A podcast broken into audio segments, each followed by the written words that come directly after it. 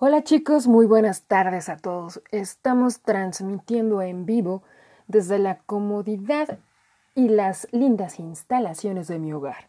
Hoy viernes 8 de mayo del tan inesperado 2020, damos seguimiento a los programas institucionales de tutoría, que es una propuesta de las AUNIES para su organización y funcionamiento de las instituciones de educación superior abordaremos el capítulo 4 que nos habla del diagnóstico de necesidades de tutoría.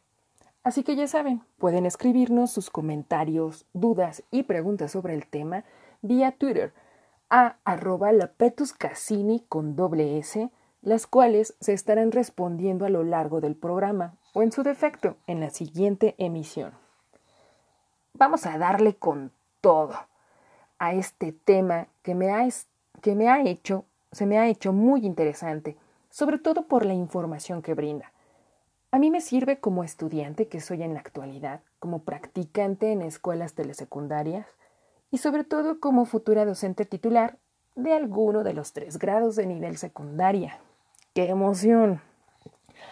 Así que hablaremos de las necesidades de conocer al estudiante, que ha sido identificado para los programas de tutoría. En la actualidad, para el diseño e implementación de un programa de tutoría, se puede llevar a cabo de dos maneras. La primera, sin conocer a los estudiantes a quien va dirigida. La segunda, delimitada a los estudiantes sobresalientes o a los alumnos de bajo rendimiento académico.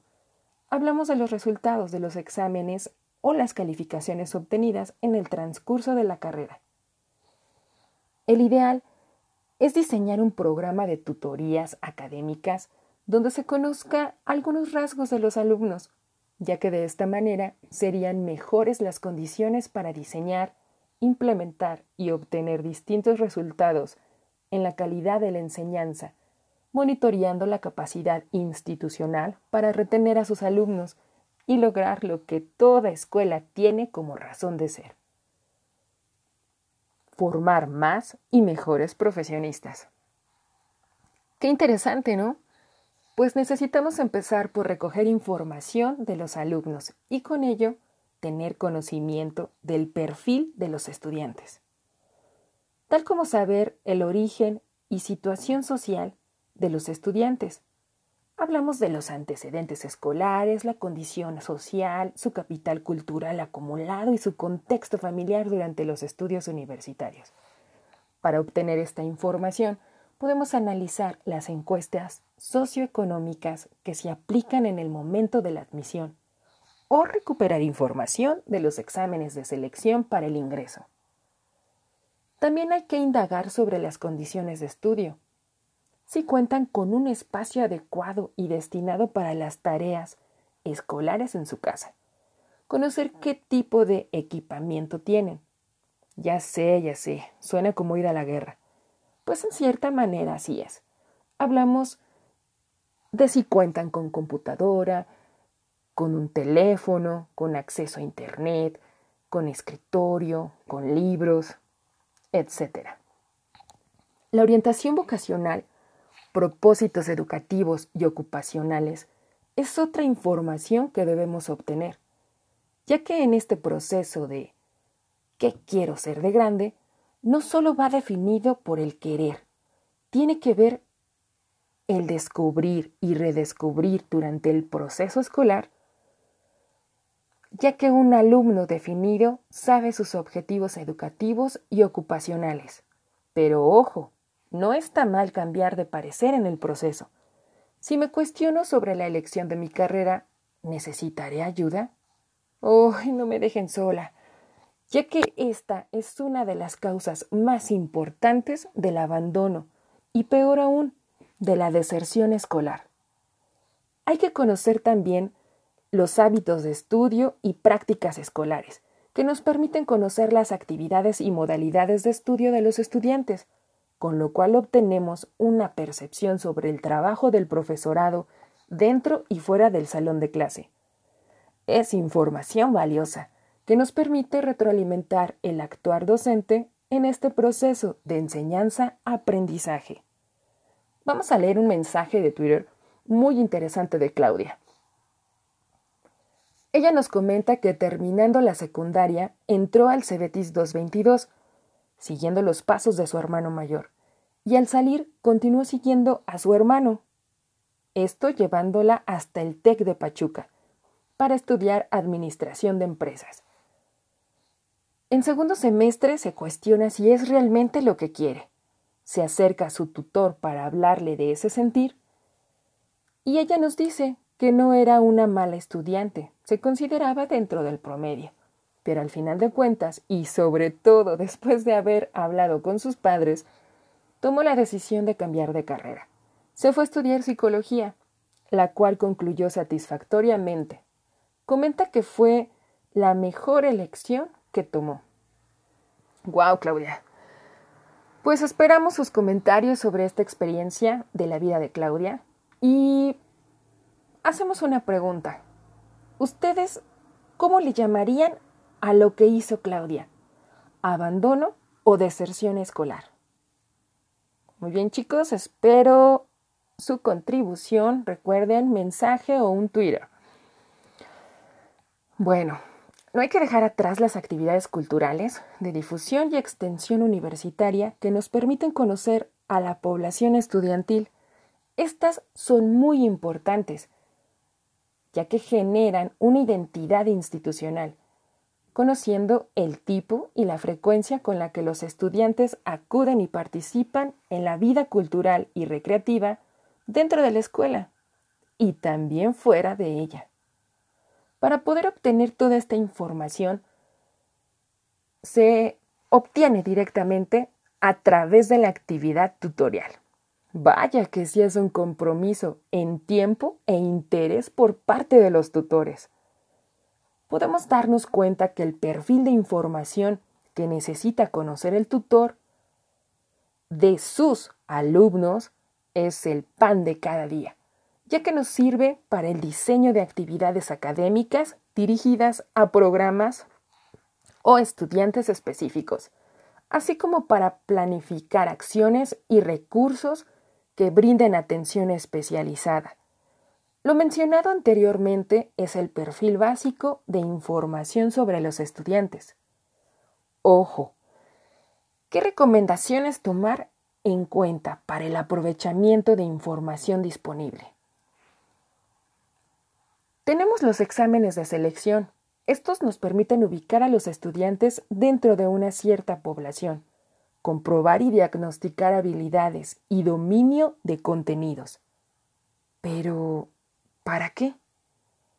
Pues esta información es una herramienta para la planificación de tareas académicas que contribuyan a mejorar el rendimiento de los alumnos, así que los tutores deben conocer a fondo las características del examen de selección.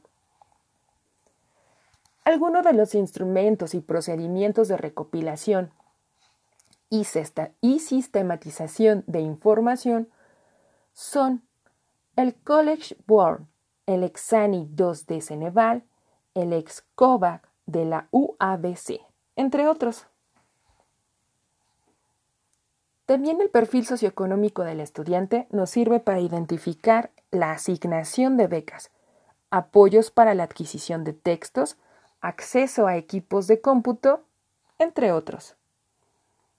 La trayectoria escolar simplemente hablamos de los antecedentes académicos del desempeño escolar en el bachillerato y los intereses vocacionales, la descripción cuantitativa del rendimiento escolar de un conjunto de estudiantes, el cual conoceremos como cohorte, en sus siglas C-O-H-O-R-T-E.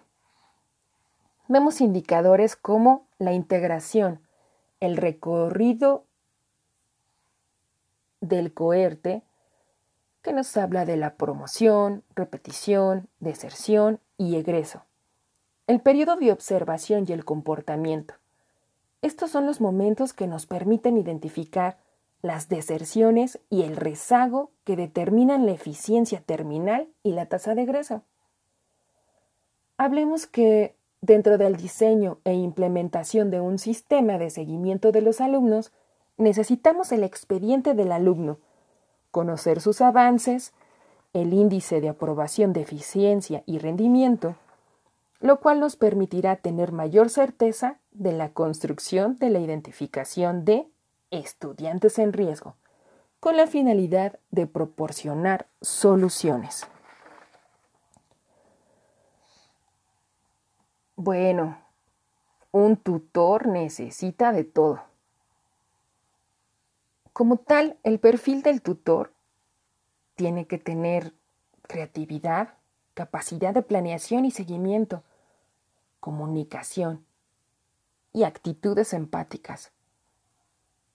También tiene que tener un dominio del proceso, reconocer el esfuerzo, mantenerse actualizado, tener un ambiente favorable, experiencia como docente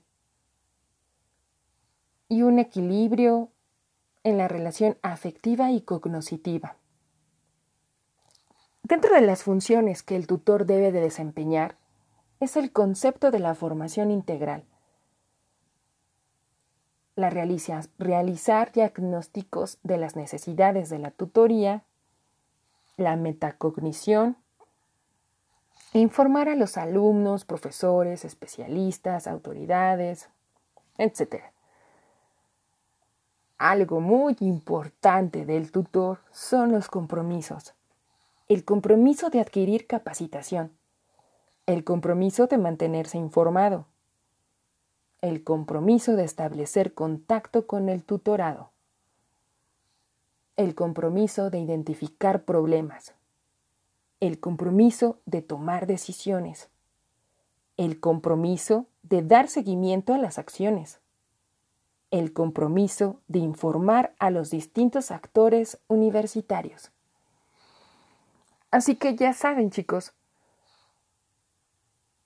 la tutoría no es un juego. Se nos acaba el tiempo, así que leeré sus mensajes, sus twitters y los comentaremos para la siguiente transmisión. Espero se la hayan pasado bien y que hayan aprendido un poco más de tutoría Así que saludos, linda contingencia. Bye.